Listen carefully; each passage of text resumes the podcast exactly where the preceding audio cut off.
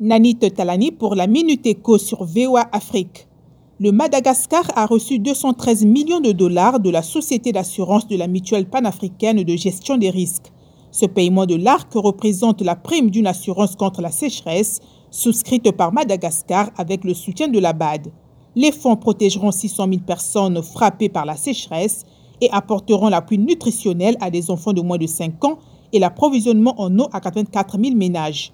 Au Kenya, le gouvernement renonce à privatiser son industrie sucrière. Au lieu d'être vendue, les cinq sucreries publiques seront plutôt louées pour 20 ans.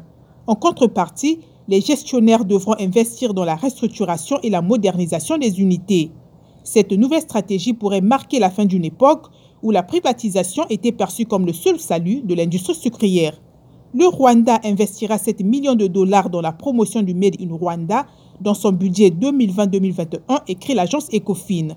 Le nouveau financement aidera une vingtaine d'entreprises locales à garantir les normes de sécurité de leurs produits et à innover dans la production des biens afin d'être compétitives au plan national et international.